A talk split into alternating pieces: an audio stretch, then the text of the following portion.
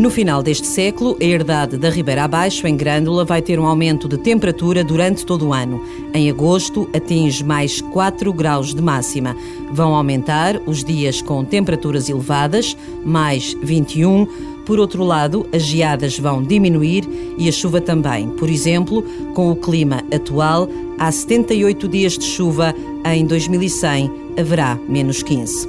Este é o cenário das projeções climáticas elaborado pelos investigadores da Faculdade de Ciências da Universidade de Lisboa para o projeto LIFE montado ADAPT. A ideia é perceber como adaptar o montado às alterações climáticas. O sistema, como nós o conhecemos, pode entrar em colapso. As pessoas já estão a ver isso, as pessoas estão a ver muitas árvores a morrer. André Vizinho, investigador do Centro de Ecologia, Evolução e Alterações Climáticas da Faculdade de Ciências da Universidade de Lisboa, é um dos coordenadores do projeto. O sobreiro e a azinheira são as árvores principais do montado, um ecossistema típico das regiões mediterrânicas e, nesta altura, em algumas zonas do Baixo Alentejo, o sobreiro está já fora da zona de conforto e está a morrer.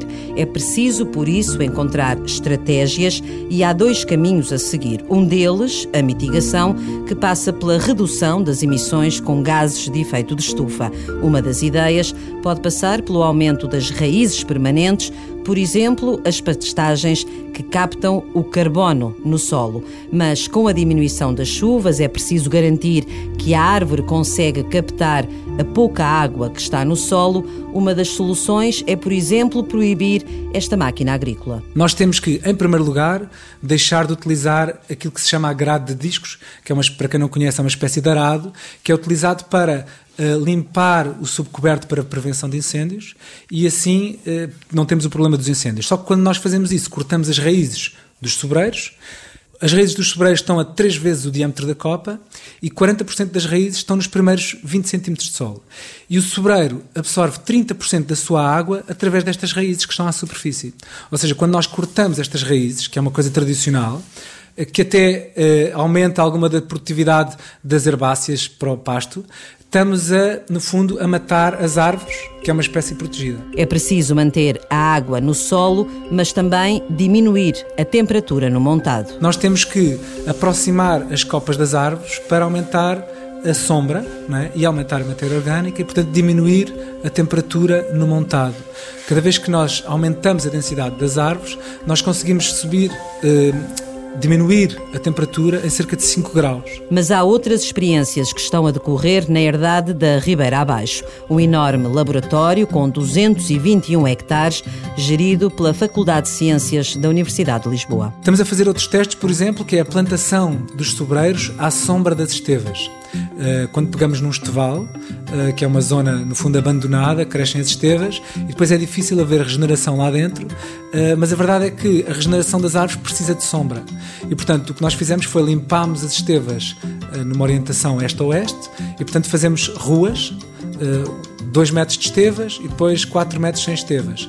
E, e, nessa rua sem estevas plantamos os sobreiros e as azinheiras, com esta planta também associada, etc., medronheiros, à sombra das estevas, para tentar aumentar a umidade no solo durante mais tempo e aumentar a taxa de sucesso da plantação destas árvores. Porque um dos estudos que uns colegas nossos do nosso centro fizeram é que a taxa de sucesso de, de a taxa de sucesso uh, das árvores do renovo natural virada norte ou virada sul é completamente diferente. A sul as árvores morrem e a norte há, um, há uma taxa de sucesso muito grande. E nós vemos isso aqui na nossa paisagem. A herdade da Ribeira Abaixo, em Grândola, é uma das 12 áreas piloto do projeto LIFE montado, mas para além disso, esta herdade dedica uma grande área à conservação da biodiversidade.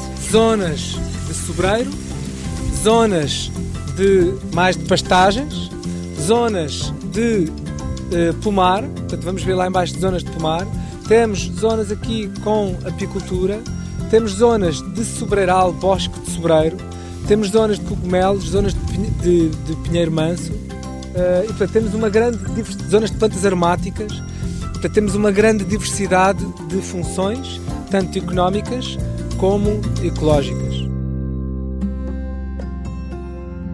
As secas prolongadas, as altas temperaturas e as chuvas intensas num curto período de tempo estão já a ter impacto na vinha. As regiões mais afetadas são o Douro Superior, a zona de Foscoa e o sul do Alentejo, onde o balanço hídrico é mais negativo, porque chove menos e a água evapora-se mais. Há por isso que encontrar alternativas. E já temos casos em Portugal, empresas no Alentejo que estão a plantar vinhas no litoral alentejano, que é uma região onde normalmente não existia vinha, mas para produzirem uvas lá mais frescas, mais frescas, quando digo frescas, tem a ver com, com acidez, para depois misturar com as uvas produzidas mais no interior e para conseguirem ter uns vinhos mais equilibrados.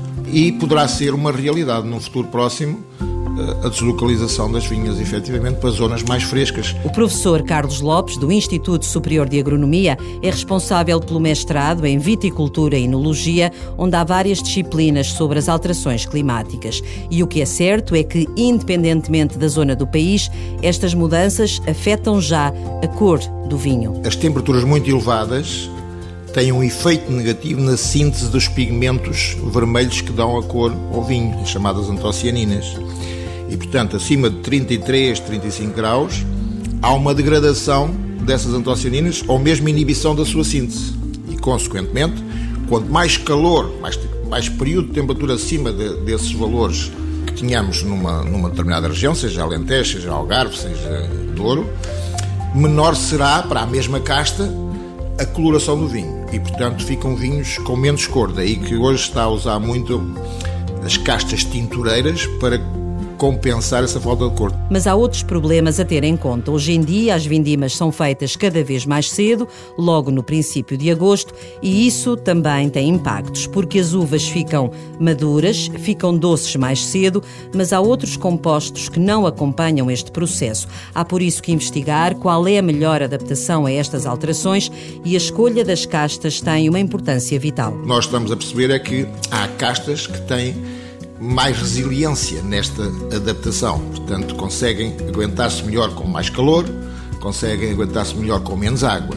E, consequentemente, se com essas caixas conseguimos na mesma produzir um vinho vendável, portanto comerciável, será de optar no futuro por castas que tenham essas resistências. E isso já está a ser feito no Alentejo, mas também na região do Douro. O presidente da CAP, Eduardo Oliveira e Souza, fala de uma associação de agricultores que está a fazer várias experiências. Esta uh, associação já uh, tem uh, locais onde as castas estão a ser substituídas depois de ter sido estudadas quais eram as castas que agora se adaptam melhor àquelas condições.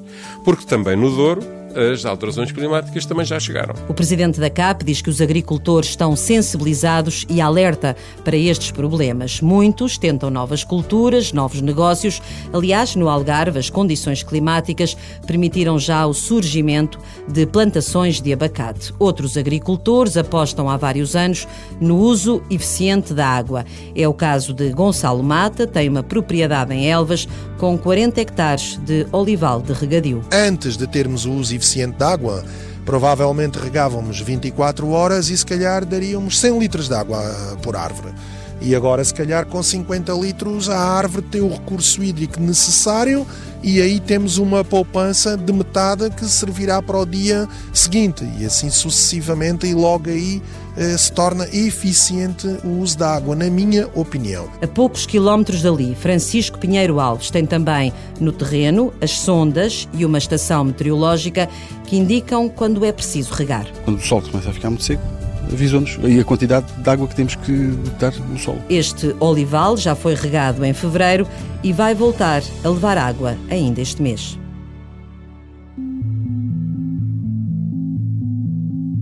Portugal está numa região do globo com um clima muito difícil para a produção agrícola, porque chove quando não faz falta, quando está mais frio e as plantas precisam de água quando as temperaturas são mais elevadas. A alteração genética das plantas é, por isso, a melhor ferramenta para garantir a adaptação das plantas a altas temperaturas e à falta de água. E é isso que se faz na Estação Nacional de Melhoramento de Plantas, em Elvas, que existe há mais de 75 anos 25 anos. Criar nova variabilidade, a partir da variabilidade genética que temos hoje, a partir de, dos indivíduos que temos hoje, cruzando, tentando, uh, promovendo mutações, utilizando novas ferramentas de biotecnologia, promover uh, novas combinações genéticas que permitam adaptação aos cenários que se prevê no futuro. Bem-vindo Maçãs, diretor do Instituto Nacional de Investigação Agrária e Veterinária de Elvas, tem em curso vários projetos, um deles envolve um instituto francês. Como já sabem que nós temos umas condições mais difíceis, serão aquelas que, eles, que isto vai para norte, serão aquelas que eles irão ter, eles vieram aqui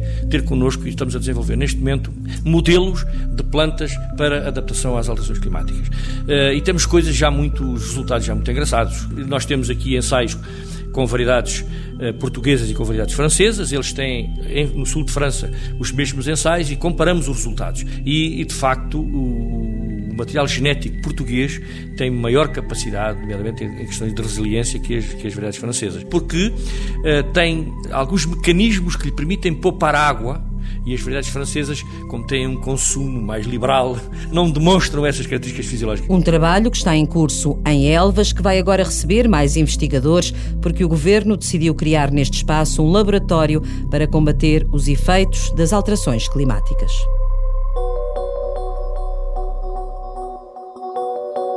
Há três anos que um grupo de investigadores da Faculdade de Ciências da Universidade de Lisboa elaborou um plano de adaptação de Mértola às alterações climáticas. Foi, na altura, um documento inovador em Portugal com o objetivo de tornar as florestas e a agricultura sustentáveis no futuro, tendo em conta as alterações climáticas e o impacto sobre o território. A investigadora Cristina Branquinho diz que uma das conclusões a que chegaram é que o pinheiro não é uma boa aposta para a reflorestação nesta zona do país. Pensa-se que como o pinheiro cresce mais rápido, podia contribuir com mais matéria orgânica, mas isso não aconteceu de facto no solo. Ao fim de 30 anos, nós não temos mais matéria orgânica no solo e, pelo contrário, eh, o pinhão não cresceu, portanto, nas zonas mais áridas não há pinhão, portanto, as árvores não dão pinhão, e depois ainda acrescentámos um risco de incêndio, porque o pinheiro arde muito mais depressa do que um sobreiro ou do que uma azinheira. E não podemos tirar cortiça, nem podemos usar uh, o crescimento do vapor. Portanto, não me parece que as reflorestações baseadas em pinheiro manso ou pinheiro bravo no Alentejo interior tenham tido muito sucesso. Cristina Branquinho trabalha com mais 200 investigadores no Centro de Ecologia, Evolução e Alterações Climáticas da Faculdade de Ciências de Lisboa. A reflorestação é uma medida de adaptação às alterações climáticas. Vamos aumentar a sombra, diminuímos a temperatura ao nível do solo, portanto melhoramos a biodiversidade, aumentamos a infiltração da água aumentamos a matéria orgânica no solo, que, que, faz com que a água se mantenha mais tempo no solo, o tempo de residência da água, aumentamos a biodiversidade e, portanto, o número de interações e o número de sementes que chegam lá, e, portanto, isso implica, isso faz com que também haja mais outros serviços prestados. Portanto, reflorestar em zonas onde não tem já uso agrícola é uma, área, é uma forma muito interessante de mitigar, mas também adaptar, porque regulamos climaticamente o local. E uma floresta, ela própria produz através da evapotranspiração, umidade para o ambiente e, portanto, melhoramos o clima naturalmente. A agricultura tende a encontrar alternativas também para reduzir as emissões de gases, porque contribui e muito para as alterações climáticas. Cláudia Cordovil, professora do Instituto Superior de Agronomia, é uma das coordenadoras de um grupo de trabalho das Nações Unidas sobre o azoto, que está a criar um suporte científico para que os países possam adotar medidas tendo em vista a redução do amoníaco, porque a agricultura e a queima de combustíveis fósseis geram um excesso de azoto que degrada a qualidade da água, do ar e do solo. É perdido para a água e temos o problema da contaminação das águas com nitratos é perdido para a atmosfera. Temos o problema das emissões de amoníaco, temos o problema das emissões de N2O, óxido nitroso, que tem efeito estufa. O amoníaco tem um efeito direto, por exemplo, nas chuvas ácidas. Temos a redução da biodiversidade. O excesso de azoto tem um efeito direto na redução da biodiversidade. Portanto, há espécies que deixam de existir e depois, obviamente, também tem um efeito nefasto no solo, nomeadamente com as chuvas ácidas. O azoto é o elemento com o ciclo mais alterado que existe e já ultrapassou nesta altura todos os limites. E, portanto, é de facto um elemento sobre o qual é necessário atuar com muita urgência. Enquanto que o CO2 tem um efeito prejudicial na qualidade do ar, o azoto, em quantidades excessivas, tem um efeito prejudicial em todos os ecossistemas: na água, na biodiversidade, no ar Enquanto o CO2 afeta o ar, o azoto afeta tudo. Segundo os investigadores, as zonas do país com maior deposição de compostos azotados são a norte, em Braga, Porto e Aveiro, fruto da combinação entre as atividades agrícolas, industriais e uma maior precipitação. Para chamar a atenção para este problema, a equipa de investigadores da Nitro Portugal, para além dos artigos científicos, preparou um livro infantil e também uma página na internet para avaliar a pegada de azoto por pessoa em Portugal.